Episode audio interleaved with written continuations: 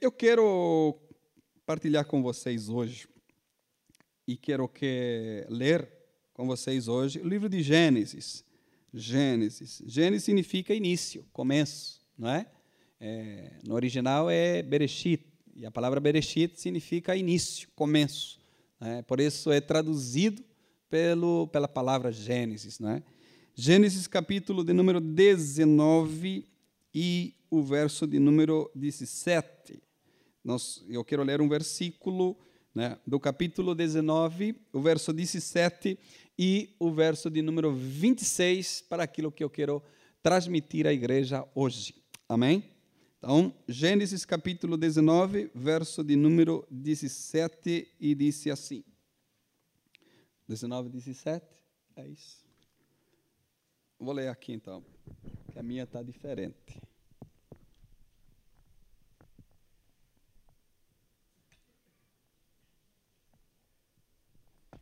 Então, Gênesis 19, 17, disse assim: Vamos lá? Assim que os tiraram da cidade, um dos anjos recomendou a Ló: Livra-te, salva a tua vida depressa. Não olhes para trás, nem pares em nenhum lugar durante a tua jornada pela planície foge para a fim de não pereceres com os demais. Verso de número 26. Vamos lá? Contudo, a mulher de Ló olhou para trás e imediatamente transformou-se numa estátua de sal. Amém?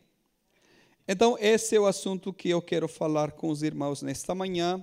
É, não olhes para atrás. Amém? Não olhes para trás. Mas aqui a expressão de não olhar para trás, eu quero trazer nos dois sentidos, porque se olhar para trás tem dois sentidos. Tem o sentido bom e tem o sentido ruim. Não é? é e eu quero partilhar com vocês as os dois sentidos de nós olharmos para trás, ok? É, tanto o lado bom como o lado ruim.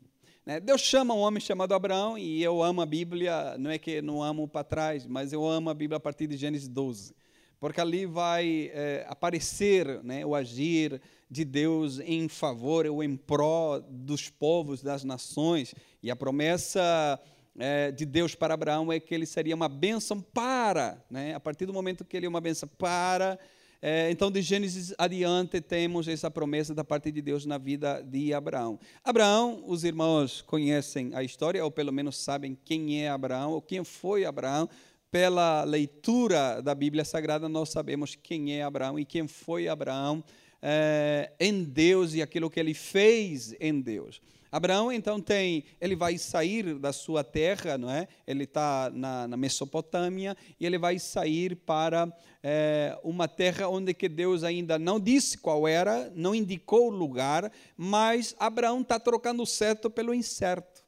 Né? Abraão está tocando aquilo que é certo, ele está certo, ele tem boas condições lá na Mesopotâmia, e Deus então disse para ele sair a uma terra que eu vou te mostrar. Ou seja, ele está trocando o certo pelo incerto, mas em Deus que está guiando a sua vida. Amém? Muitas vezes nós trocamos o incerto pelo certo, né? Muitas vezes nós dizemos, não, isso aqui não está muito bom, isso aqui, não, eu vou trocar, isso aqui não está muito certo. Então eu vou trocar pelo certo. Abraão faz totalmente o contrário. Ele troca o certo pelo incerto, porque ele sabe que o certo sozinho pode ser uma coisa, agora o incerto, aquilo que eu não conheço ainda em Deus, pode ser, pode ser a coisa mais certa que eu faça na minha vida. Então ele vai trocar isso e vai-se embora. Ele vai crescer é, muito na terra, ele vai levar consigo um sobrinho, né? porque o pai de Ló morreu, então Abraão vai com ele. É, a sua jornada, a sua caminhada vai ser com esse sobrinho. Os dois crescem demais, diz a Bíblia. Então, os pastores de Abraão começam a brigar com os pastores de Ló porque os animais é, aumentaram né, para os dois lados, então eles começam a ter atrito entre os pastores.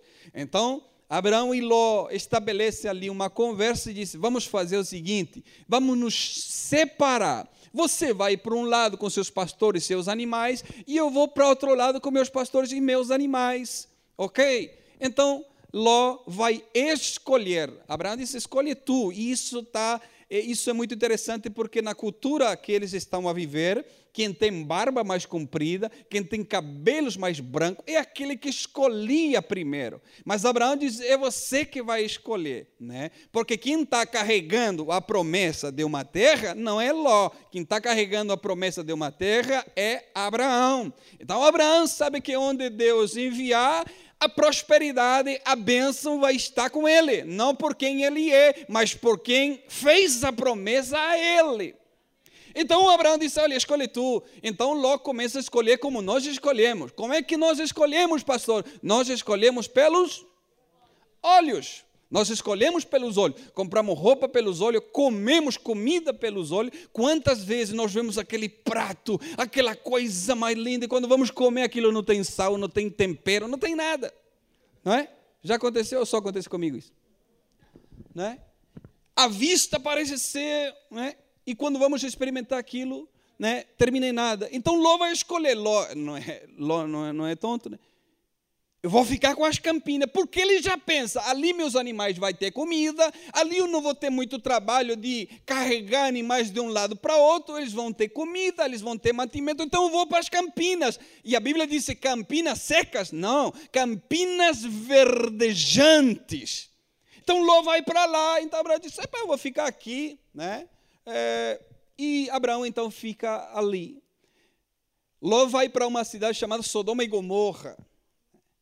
E então as acusações, os problemas daquela cidade começam a subir, disse a Bíblia, diante de Deus. O clamor daquela cidade, as coisas que se faziam naquela cidade começam então a subir diante de Deus. E então quem vai interceder por aquela cidade é Abraão. Abraão vai interceder diante de Deus pela vida daquele povo, pela vida, pelas vidas que estão naquela cidade. Então Abraão vai começar a dizer é, a Deus: Deus, o Senhor vai destruir aquela cidade, mas se naquela cidade há 50 justos, o Senhor vai destruí-la? E aí ele faz uma pausa, começa a pensar e diz: se não tem 50. Senhor, se lá tivesse 40 justos, o Senhor destruiria essa cidade?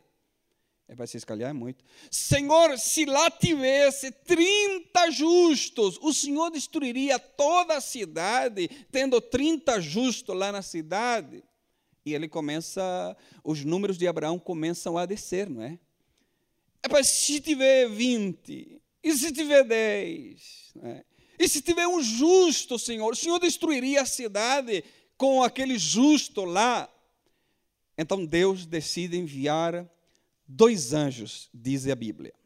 Deus envia dois anjos àquela cidade, porque naquela cidade está a casa, está a família de Ló. Ló, a família de Ló, ela é composta pela sua esposa e duas filhas virgem. Então, na casa de Ló mora ele, a esposa e duas filhas. Então, os anjos vão chegar lá e vão avisar a Ló aquilo que Deus vai fazer. Note uma coisa, um detalhe muito interessante. Quem intercede diante de Deus e questiona diante de Deus a sua decisão é Abraão.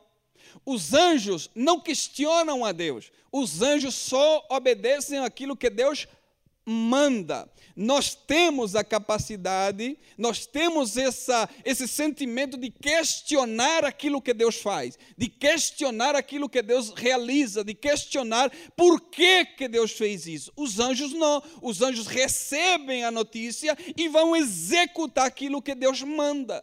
Agora, esses dois anjos que estão naquela cidade para destruí-la, porque Deus determinou a se fazer, esses anjos são palpáveis. ok? Porque é, quando eles entram para a casa de Ló, os homens da cidade, as crianças da cidade, diz a Bíblia, que vieram à porta de Ló e perguntar quem são esses dois ali. Ou seja, eles estão vendo aqueles homens, ok? Então, não são anjos, é, no nosso pensamento, anjo é uma coisa assim, com asas e espiritual, que não dá para ver nada. Não, não, esses aqui são visíveis porque as pessoas da cidade viram entrar na casa de Ló, e então a Bíblia diz que Ló vai sair, vai fechar a porta para trás e vai conversar com a multidão de pessoas que se ajuntaram na porta dele. Por quê? Porque aqueles homens estão querendo ter relações com os anjos que estão dentro da casa de Ló. A depravação era tão grande, tão grande, que Ló disse assim: Epa, não fazes mal a eles. Eu vou dar minhas duas filhas, que ainda não se deitaram com nenhum homem, eu vou dar as duas minhas filhas, e vocês fazem com ela o que vocês entenderem. E então os homens ficaram bravos, dizem, epá, quem é você? Você está mandando agora em nós, você quer não sei o quê. E a Bíblia disse que o anjo que está lá dentro palpável, ele vai agarrar no braço de Ló, vão metê-lo aqui para dentro da casa, e todos aqueles que estavam ali foram cegados, a Bíblia diz. Eles ficaram cegos e cada um foi o lugar. E então o anjo vai dizer a Ló: é o seguinte, Deus vai destruir tudo isso aqui. Então vai lá, avise seus gernos, porque a filha já está prometida, diz a Bíblia. Avise seu gerno, diga: olha, Deus vai destruir isso e leva ele com você. Agora, se Deus vai destruir uma cidade toda, Deus vai salvar uma família, isso nos dá uma informação muito importante toda a cidade praticava essas imoralidades, menos aquela família. Ok? Senão Deus não salvaria. Ok? Seriam destruídos na mesma com toda aquela cidade. Então o anjo disse: avisa seu gênero. E ele vai lá, né? Como um bom sogro, né?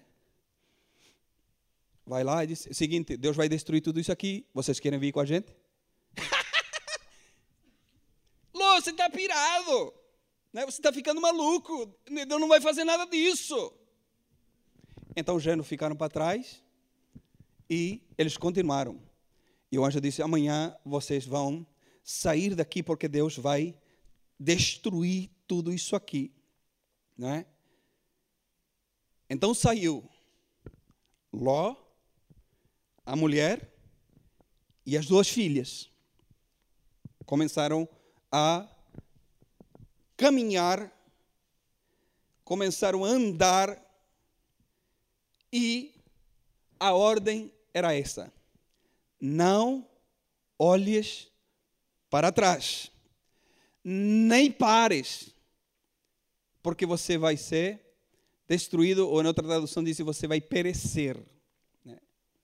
E essa história é muito impactante porque essa história vai repercutir lá no Novo Testamento. Jesus está a tratar em Lucas, está a tratar das coisas do final dos tempos. Jesus está a tratar das coisas que iriam acontecer no final da caminhada aqui na terra. E Jesus vai se lembrar dessa mulher. Lucas capítulo 17, verso 32 está escrito assim: Jesus disse para aquelas pessoas: Lembrai-vos da mulher de Ló e ele continua o seu discurso. Então é um alerta para o final dos tempos, para que nós olhe, olhemos para a vida dessa mulher e possamos tirar algumas lições para a nossa vida, para nós não fazermos igual a ela. Porque a advertência de Jesus é para que nós nos lembremos dela, para nós não fazermos igual. Muitas vezes o aconselhamento pastoral ele é ele é, é ao contrário, né?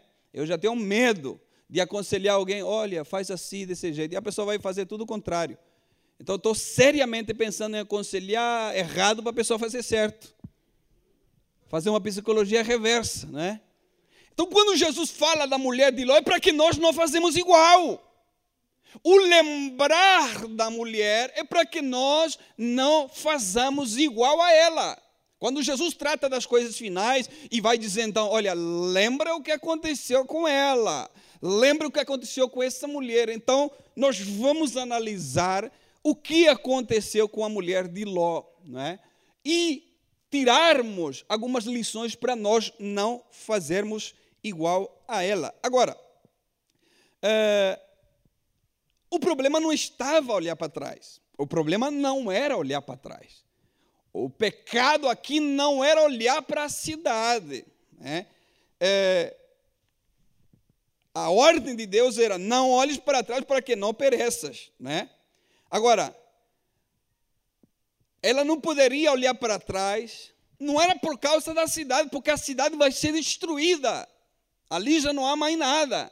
O problema é ela ter recebido algo de Deus e fazer o contrário.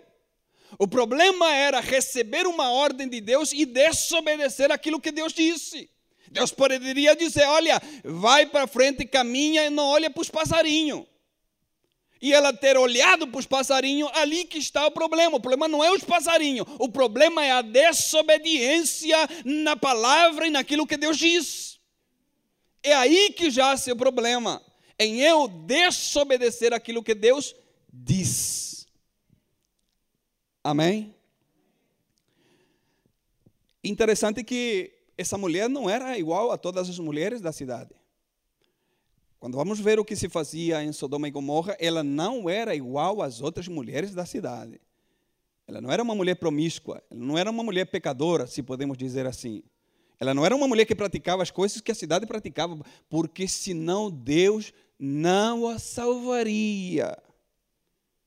Não estamos falando de uma mulher que estava lambuçada no pecado. Não, Senhor, nós estamos falando de uma mulher que, juntamente com a sua casa, juntamente com seus filhos, recebeu a ordem de Deus de ser salva, de ser é, é, tirada daquela cidade para não ser consumida pelo fogo que iria consumir aquela cidade. Né? É, e interessante que, é, por causa dessa desobediência, Deus então decidiu erguer ali uma estátua em honor não é? à desobediência daquela mulher uh, foi erguido ali uma estátua uh, que representaria a desobediência e o exemplo que Jesus uh, disse para ele. então, o grande pecado não era olhar para trás. O grande pecado era desobedecer aquilo que Deus disse. Porque se nós analisarmos a Bíblia, quem está aí? A Mariana. Gênesis 20, 19, 27 e 28, está escrito assim: e Abraão levantou-se de madrugada e foi ao lugar onde estivera de pé diante do Senhor e contemplando Sodoma e Gomorra. O problema não é olhar para a cidade, o problema é desobedecer a Deus. Abraão vai olhar para Sodoma e Gomorra e ele não vai se transformar numa estátua de sal. Porque o problema não é olhar para a cidade, o problema é desobedecer a Deus. Agora, se Deus colocou esse condicionante de não olhar para trás, porque senão você vai perecer, se Deus disse isso, agora imagina, imagina, aqui não há falta de fé, porque senão eles não tivessem saído, ok? A partir do momento que eu decido sair, que eles decidem sair, é porque acreditam aquilo que Deus vai fazer. Então, se eu, olha a loucura, se eu acredito que Deus vai destruir uma cidade, e eu vou sair com minha família, por que, que eu não vou acreditar que eu vou perecer por desobedecer aquilo que Deus disse? Isso é uma tolice. Então, se eu saio, porque eu sei que Deus vai fazer chover fogo, eu não vou, eu não vou ser tonto de olhar para trás, não é?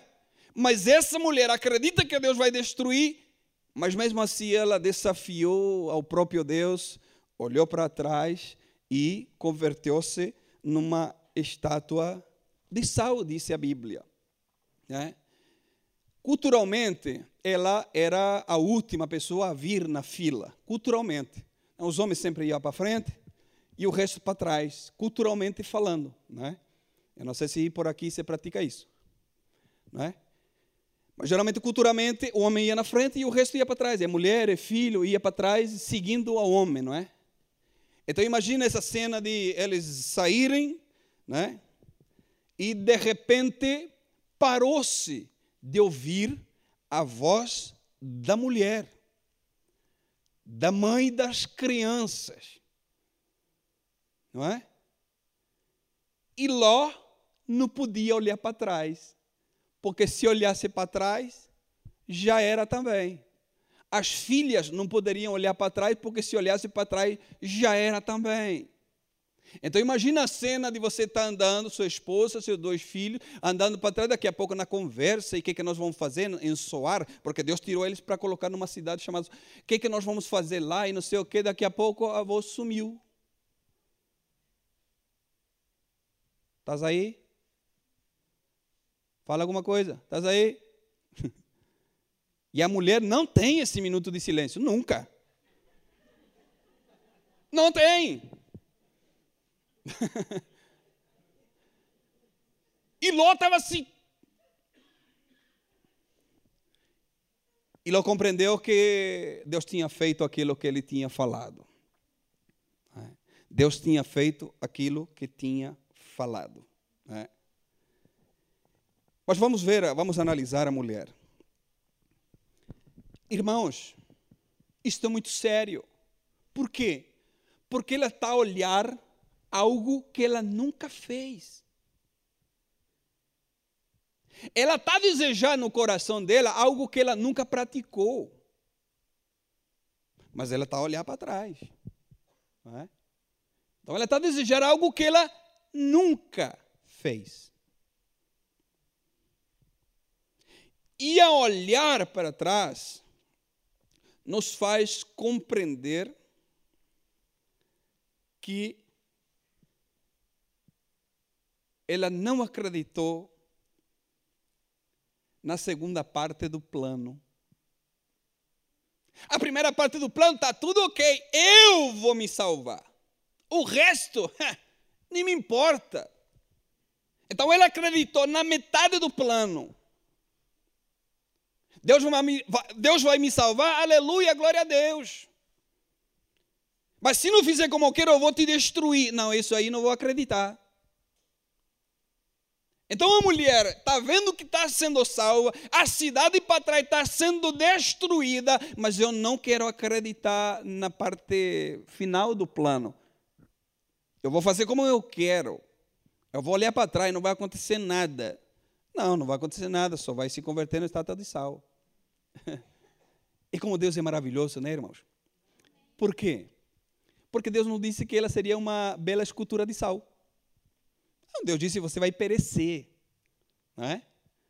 Deus poderia, tipo, caiu ali um pedaço de pedra que está destruindo aquela cidade, cair sobre ela e ela virar ali pó também. Não. Deus faz questão que a desobediência fique, por exemplo, de geração a geração, de geração a geração. Mais de três mil anos atrás aconteceu isso, mas ainda nos dias de hoje nós tomamos ela como exemplo. Não é?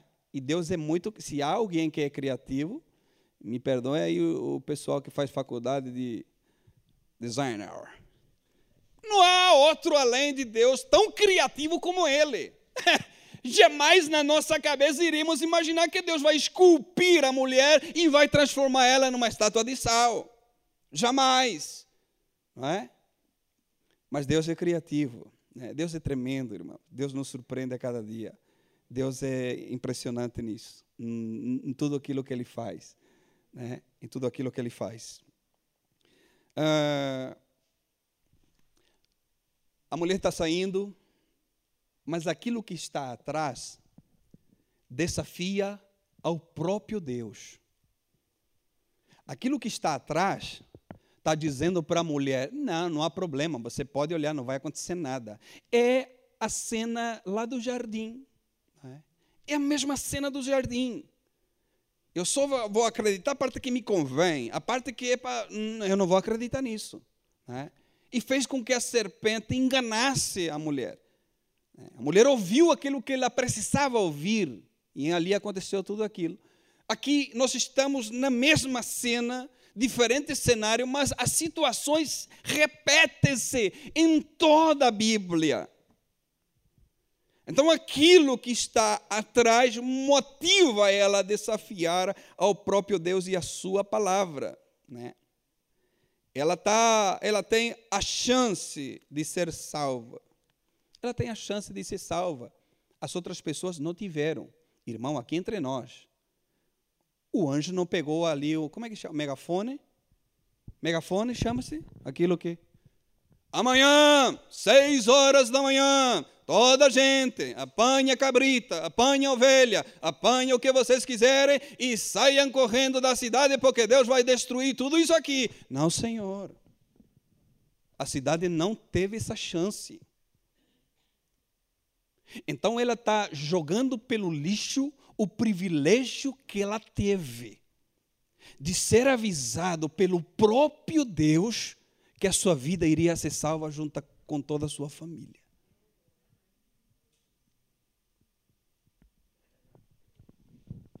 ela está tendo a chance de ser livre, mas ainda ela não está liberta. Esse é o grande problema. Nós somos livres, livres. Livre porque em espanhol é com, com B. Em português é com V. Imagina a confusão na minha cabeça. Deus quer que nós sejamos livres. O problema é nós estamos libertos. A proposta de Deus é nós sermos livres. Agora, essa liberdade precisa ser compreendida na minha vida e eu preciso estar liberto. Essa mulher ainda, falando dela, então quando nós olhamos para trás com essa sensação que lá seria melhor, de onde Deus está me colocando, está me guiando, vamos à praticidade agora a nossa vida tende a ficar paralisada. Quando eu penso que lá atrás seria melhor do lugar onde que Deus está querendo me guiar. Só se repete. Deus quer governar o povo, o povo quer? Saul. Deus quer levar o povo para o deserto, o povo quer o Egito. Deus quer dar águas amargas, não, o povo quer água docinha.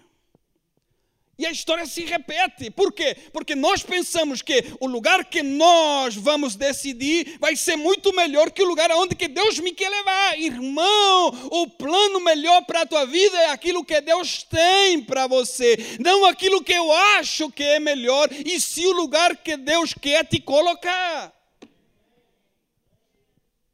Então a mulher olha para trás porque ela pensa que o lugar que Deus está guiando ela não é melhor do que o lugar que está lá atrás, mesmo que o lugar que está atrás está sendo consumido, está sendo destruído. Irmão, anote isso no seu coração, porque a folha pode se perder, como disse Paulo, né? melhor anotar na tábua do seu coração onde Deus quer te levar, sempre será o melhor lugar de onde você quer ficar. Amém? Então, esse olhar para trás, que destruiu aquela mulher, que paralisou aquela mulher, esse olhar para trás no intuito de eu desobedecer a Deus, isso me faz mal. Isso vai trazer consequências negativas à minha vida. A partir do momento que eu olho para trás dizendo, epa, se eu tivesse lá 1845, seria melhor do que. Não é? Quando eu olho com essa perspectiva atrás, isso não vai me permitir avançar. Quando eu olho pensando que lá onde que eu estava era melhor do que no lugar onde que Deus me colocou, isso vai me fazer paralisar. Isso vai fazer com que eu não avance. Isso vai me deixar sem vontade de eu fazer absolutamente nada. Agora, se eu compreendo que Deus está me tirando daqui, está me salvando daqui, está me poupando daqui, e eu entendo e compreendo que Deus está me levando daqui para me colocar no lugar de segurança, no lugar melhor, eu entendo isso, eu ando, eu caminho, eu não olho para trás e eu alcanço e chego onde Deus me prometeu, porque Ló e suas filhas chegaram no lugar onde que Deus prometeu e chegaram sãos e salvos, porque a palavra era: eu vou tirar vocês daqui, eu vou salvar vocês aqui, eu vou colocar vocês num lugar seguro. E foi isso que aconteceu. Mas agora eu vou mostrar o outro lado bom de nós olharmos para trás. Porque, como eu disse, não é pecado olhar para trás. O pecado é desobedecer a Deus e a Sua palavra. Então vamos ver o lado bom de nós olharmos para trás. Né? Quando nós olhamos para trás, propositalmente, quando nós olhamos para trás intencionalmente, quando nós olhamos para trás de uma forma crítica e analítica da nossa vida como era e como nós estamos. Então, muitas vezes nós olhamos para trás com essa visão de crítica, de, eh, de análises, e eu preciso chegar à conclusão hoje que eu sou hoje melhor do que ontem. Eu estou hoje melhor do que ontem. Quando nós olhamos para trás, com essa visão de crítica, essa, essa visão analítica da minha vida, em comparar a minha vida passada com a minha vida presente, isso tem que me fazer crescer, isso tem que me fazer amadurecer, isso tem que me fazer criar mais raízes ainda, no nosso contexto, criar mais raízes ainda na fé que eu tenho. Eu não tenho a mesma fé do que ontem. A minha fé hoje é muito maior do que ontem. Posso repetir? Pode ser que não está chegando. A minha fé tem que ser maior do que ontem, hoje. Amém? Por quê? Porque nós estamos num processo de crescimento. Pastor, não tenho fé. Peça a Deus. Pastor, eu quero que minha fé seja aumentada, então peça a Deus. Os discípulos disseram isso: Senhor, aumenta a minha fé. Então, quando eu olho para trás em benefício da minha vida e da vida com Deus, isso vale muito a pena. Esse olhar para trás com essa visão de crescimento, de amadurecimento, de eu fazer mais coisas em Deus, isso vale a pena. Amém? Então eu quero ler aqui no livro de Filipenses, capítulo 3, a partir do verso 7. Quero ler alguns versículos para nós entendermos esse olhar para trás. Filipenses capítulo 3, verso 7 ao 14 diz assim: Mas o que para mim era lucro, isso considerei perda por causa de Cristo. Sim, deveras considero tudo como perda por causa da sublimidade do conhecimento de Cristo Jesus, meu Senhor, por amor do qual perdi todas as coisas e as considero como refúgio para ganhar a Cristo e ser achado nele, não tendo justiça própria que procede da lei, sino que é mediante a fé em Cristo, a justiça que procede de Deus baseada na fé, para o conhecer e o poder da sua ressurreição e a comunhão dos seus sofrimentos, conformando-me com ele na sua morte, para de algum modo alcançar a ressurreição dentre os mortos. Não que eu já tenha recebido ou tenha já obtido a perfeição, mas prossigo para conquistar aquilo para que também fui conquistado por Cristo Jesus. Irmãos, quanto a mim, não julgo havê-lo alcançado, mas uma coisa faço esquecendo-me das coisas que para trás ficam e avançando para as que estão adiante de mim, estão, prossigo para o alvo, para o prêmio da soberana vocação de Deus em Cristo Jesus. Que bom é olhar para trás. Quando eu tenho essa perspectiva, essa perspectiva, quando eu tenho esse análise, quando eu dou um giro e começo a olhar para trás, e começo a ver tudo aquilo que, o Paulo diz, tudo aquilo que ele perdeu, mas tudo aquilo que ele perdeu, ele não considera como perca, porque ele aproximou-se a Cristo Jesus. Então, esse olhar para trás que vai me motivar a eu me aproximar mais de Deus, isso é válido. Esse olhar para trás para eu conseguir ainda alcançar mais coisas em Deus, isso aí é muito válido.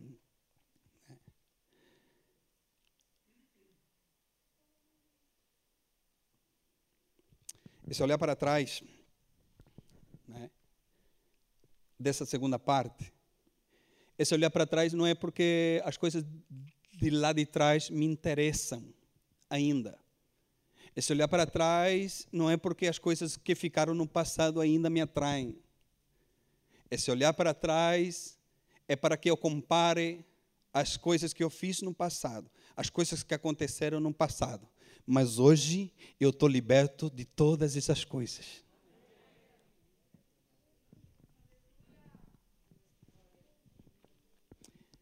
E esse olhar para trás, eu tomo uma decisão. Eu não quero voltar para lá.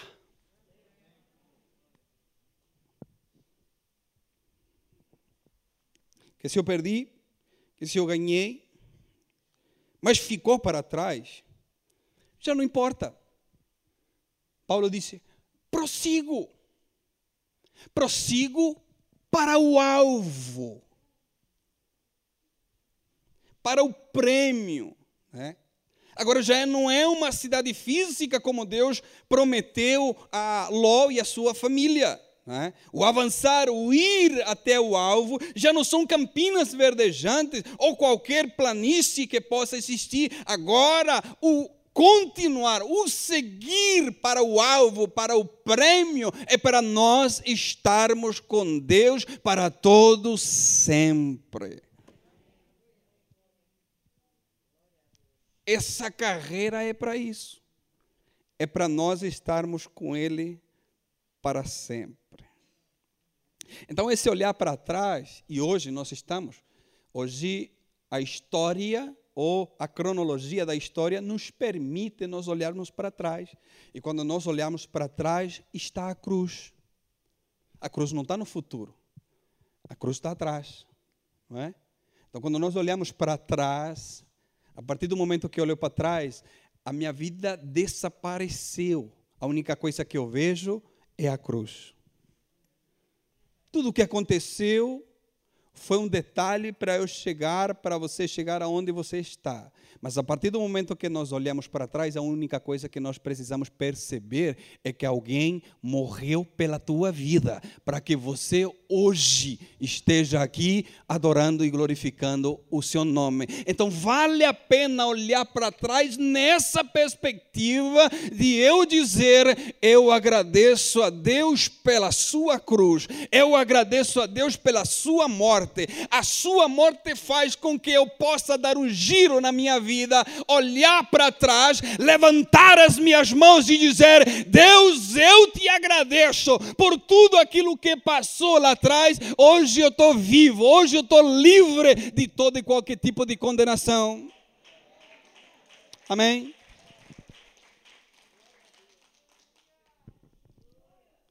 Esse olhar para trás me faz refletir. Me faz refletir e me faz ter consciência daquilo que Cristo fez. Esse olhar para trás. Não olhar para trás desafiando Deus e naquilo que Deus é capaz de fazer, mas esse olhar, é, esse olhar é, com a capacidade que nós temos de refletir o que foi bom e o que foi mal. Né? E ter aprendido com as coisas boas e ter aprendido com as coisas ruins. Porque nós aprendemos das duas maneiras. Muitas vezes nós não aprendemos da maneira boa, muitas vezes, né? Mas aprendemos. Então, esse olhar para trás, para trás e ver os nossos começos, isso aí temos que trazer gratidão.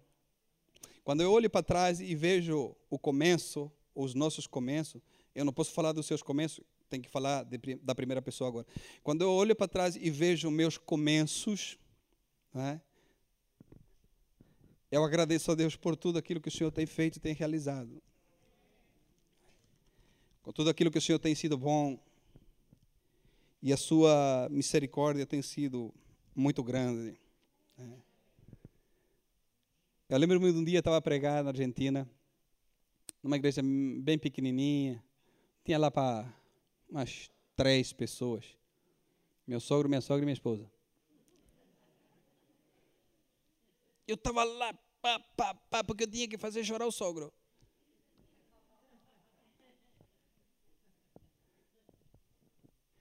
Eu me lembro numa dessas reuniões, uma, uma irmã, uma pastora, vem e diz o seguinte para mim: Não esqueças nunca de onde Deus te tirou. Então, cada vez que há ali qualquer coisa, qualquer sentimento, né? de nós extrapolarmos, né? Nós queremos voar pelas nossas próprias asas. Ali o Espírito Santo vem e diz: Não te esqueças nunca de onde Deus te tirou. Porque quando eu olho para trás e vejo os começos e de onde Deus nos tirou, isso me faz ter gratidão hoje em dizer: Deus, foi tudo culpa do Senhor, foi o Senhor, foi o plano do Senhor, foi o projeto do Senhor. Nós não fizemos absolutamente nada a não ser nos derramar diante da tua graça, a não ser nos quebrantar diante dos teus propósitos. Nós não fizemos absolutamente nada por isso, mas é olhando para trás isso me dá alegria, não me traz remorso, não me traz tristeza, não me traz nada a não ser glorificação ao nome do Senhor por tudo aquilo que o Senhor tem feito para conosco. Então, esse olhar para trás é saudável. Nós analisarmos os nossos começos, nós analisarmos o nosso início, de onde Deus nos arrancou e um podia dizer: Deus me arrancou das drogas, Deus me arrancou dos vícios, Deus me arrancou da prostituição, Deus me arrancou disso, Deus me arrancou daquilo. Mas nós não podemos olhar para aquilo como uma tristeza, como um rancor. Não, nós temos que olhar para isso e dizer: Foi Deus que me arrancou daqui, bendito seja o nome do Senhor para sempre. Foi Deus que me libertou daqui, bendito seja o seu nome. Foi Deus que fez, não era o médico que conseguiu, não foi psicólogo que conseguiu, foi a mão poderosa do Senhor Senhor que me arrancou desse lugar para a glorificação do seu nome.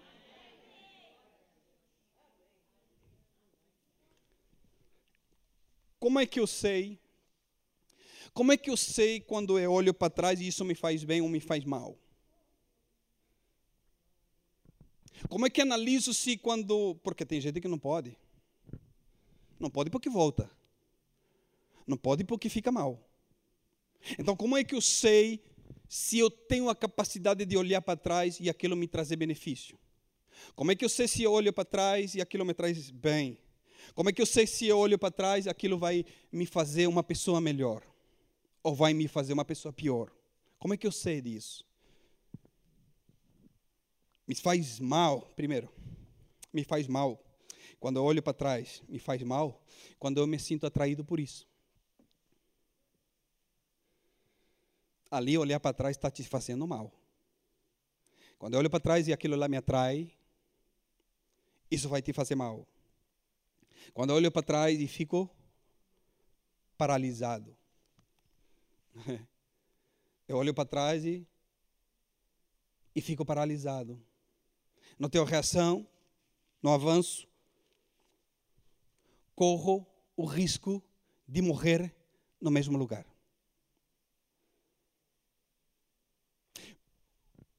Porque parece que aquilo que eu olhei para trás, aquilo que eu voltei a buscar lá no passado, ele me amarrou no lugar. Isso é muito sério. Então nem toda a gente pode ir buscar lá atrás. Porque corre o sério risco de ficar preso no lugar onde está. Então, olhar para trás está me fazendo mal porque eu não estou avançando, não estou fazendo, não estou realizando, e eu fiquei parado. Então, o olhar para trás me fez mal. Agora, quando eu olho para trás e eu me movimento na direção de Deus, eu continuo a ter meu foco em Deus, nada e ninguém me distrai. O autor e o consumador da minha fé está sendo meu foco. Pode ficar à vontade. Olha para trás, avance rápido, cresça e vai em frente. E no momento certo, na hora certa, olhe para trás novamente, tome mais um impulso e avance em Deus. Eu vejo minha filha pulando aqui. Porque tem, tem pessoa que pensa que filho de pastor é tudo anjo, né? Eu levei, cadê a Toya? Está aqui, as duas irmãs, Toya e a Mila. Parece irmã, né? Mas são irmãs. Elas subiram no carro e disseram, vamos lá, eu vou levar a sua casa, na sexta-feira. Subiram no carro, subiram minhas, minhas crianças, né? Eu disse, olha, daqui da igreja até a casa da Toia, vocês vão, é, como é que eu disse? Vocês vão Oi? Daqui da igreja até a casa da tua, vocês vão fingir que são normais. É? Não, criança é criança, seja filho de pastor, engenheiro, advogado, pedreiro. Criança é criança. Né? E, e eu vejo minha filha pulando aqui. Quando vocês vão embora, ela fica aqui pulando. Pumba. Digo, não faz isso, vai quebrar a perna, vai quebrar o braço. Mas ela, para pular mais alto, eu já vi ela. Para pular mais longe, sabe o que, que ela faz?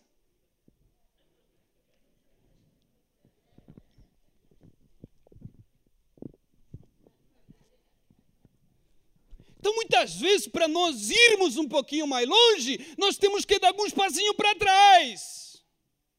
Se nós queremos ir um pouquinho mais longe, queremos ter mais um impulso, então dá uns passos para trás, analisa, recapacita, veja os teus inícios e então dá um pulo mais alto daquilo que as pessoas esperavam que você dê.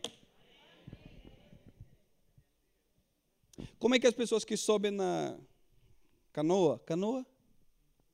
Nos barcos, pequenos barcos, não é? Canoa. Como é que nós vamos para frente? Qual que é o movimento? É assim? Não, é o contrário. É para trás, tem que remar para trás para ir.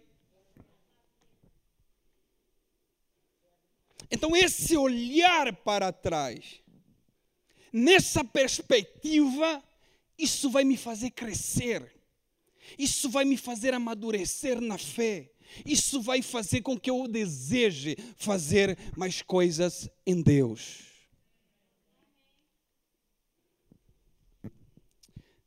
Não olhe para trás, desejando o que já ficou para trás. Olhe para trás e avance em Deus. Mantenha o seu foco em Deus. Dá uns passinhos para trás e tome o maior impulso da tua vida. Alguém gosta de assistir Olimpíadas? Alguém gosta? Então tem aquela modalidade de salto em alto, não tem? Então eles vão pular ali 8 ou 9 metros. Mas eles não pulam assim. Não, eles vão vir de uma grande carreira lá de trás. E eles vão vir correndo, correndo, correndo. E na hora certa eles vão dar um pulo. E os gajos parecem que voam. Mas isso sou eu cansado, indo dando uns passos lá para trás. Amém? Vamos se colocar para de pé para trás, irmão. Vamos se colocar de pé. Eu quero convidar aqui o grupo de louvor. E nós vamos louvar ao Senhor. Nós vamos glorificar o seu nome. Nós vamos dar um pulo hoje. Nós vamos dar um grande salto hoje. Em nome de Jesus. Amém.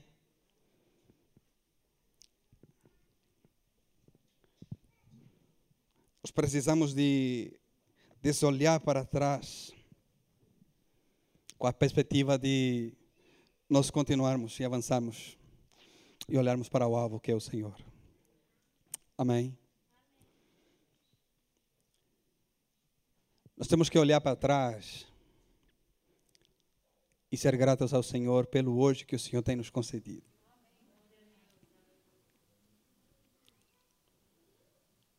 Por aquilo que o Senhor tem nos dado, tem nos abençoado, tem feito para cada um de nós.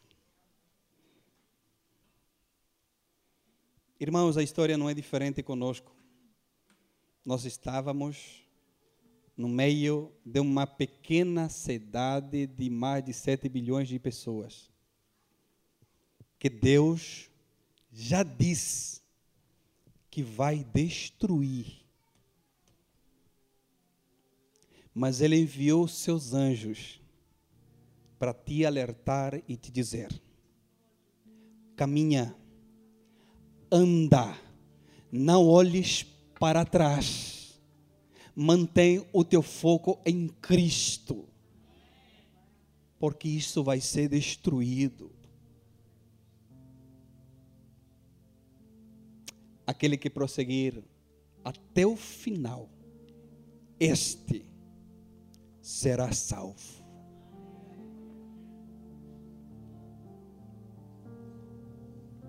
e Deus vai cumprir a sua palavra. Irmão, aquecimento global é a desculpa que Deus achou para meter fogo em tudo isso. Porque a minha Bíblia disse que isso vai terminar com fogo. Seja por aquecimento global, seja por fogos florestais, não sei, isso é detalhe para mim. Mas isso vai terminar com fogo e ninguém vai mudar isso nem reduzindo os gases, nem reduzindo o carbono e não sei quanta coisa. Eu dou risada quando assisto televisão. Porque ninguém vai mudar isso, irmão. Isso vai ser destruído com fogo. Agora, o que nós precisamos fazer é acreditar naquilo que Deus disse. Ele vai vir buscar a sua igreja. E nós precisamos estar com a nossa mirada, com o nosso olhar atento nele. O nosso foco, o nosso objetivo tem que estar nele. O que acontecer para trás, deixa que é coisa de Deus. Mas a nossa tarefa é caminhar, é andar e ter os nossos objetivos nele. Amém. Então eu quero animar você. Você tem uma pessoa do seu lado com certeza. Você vai pegar forte na mão dela, vai apertar bem forte e vai dizer: Vamos caminhar. Vamos caminhar. Não pare. Não se detenha. Nós vamos caminhar. E como um ato de fé, você vai pegar a mão dessa pessoa que está na sua frente e você vai trazer aqui para frente, você vai andar com ela até aqui à frente e nós vamos orar, vamos adorar, vamos glorificar o nome do Senhor, porque olhar para trás não nos danifica em nada. O olhar para trás só faz ter o nosso motivo de glorificação ao nome de Jesus. Quando nós olhamos para trás, é muitos motivos que nós temos de glorificar e exaltar o seu nome. Oh, glória a Deus. Quantas coisas o Senhor tem feito para conosco. Quantas coisas o Senhor tem feito para conosco. Amo-te mais que.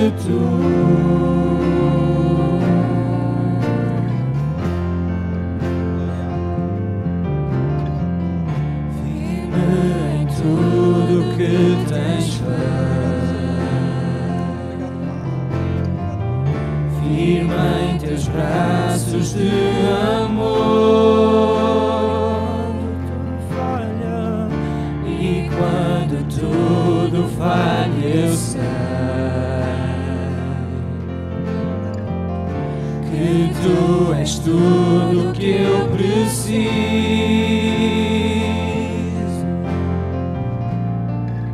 És o ar que respiro.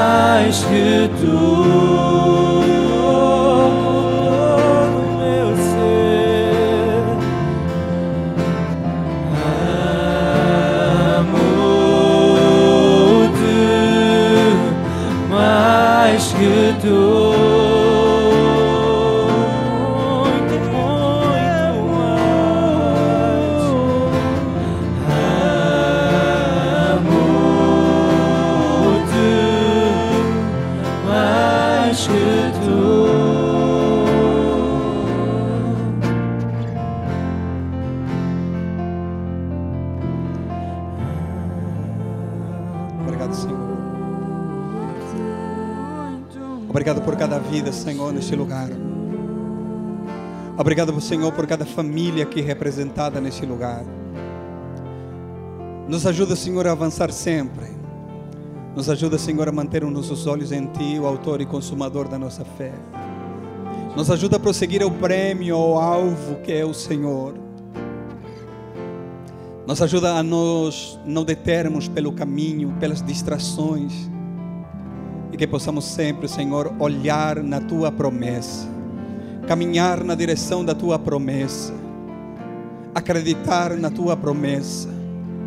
Pai, em nome de Jesus, nos ajuda, nos fortalece no caminho, nos hidrata no caminho, nos alimenta no caminho, Senhor, para que nós possamos chegar, Senhor. Pai, em nome de Jesus, fortalece meus irmãos na fé, fortalece eles, Senhor, no relacionamento, fortalece eles, Senhor, na intimidade com o Senhor. Pai, em nome de Jesus, nós olhamos para trás e te agradecemos. Nos olhamos para trás e agradecemos a nossa libertação, agradecemos, Senhor, a nossa salvação, agradecemos tudo aquilo que o Senhor tem feito por cada um de nós. Obrigado, Senhor. Obrigado, Pai.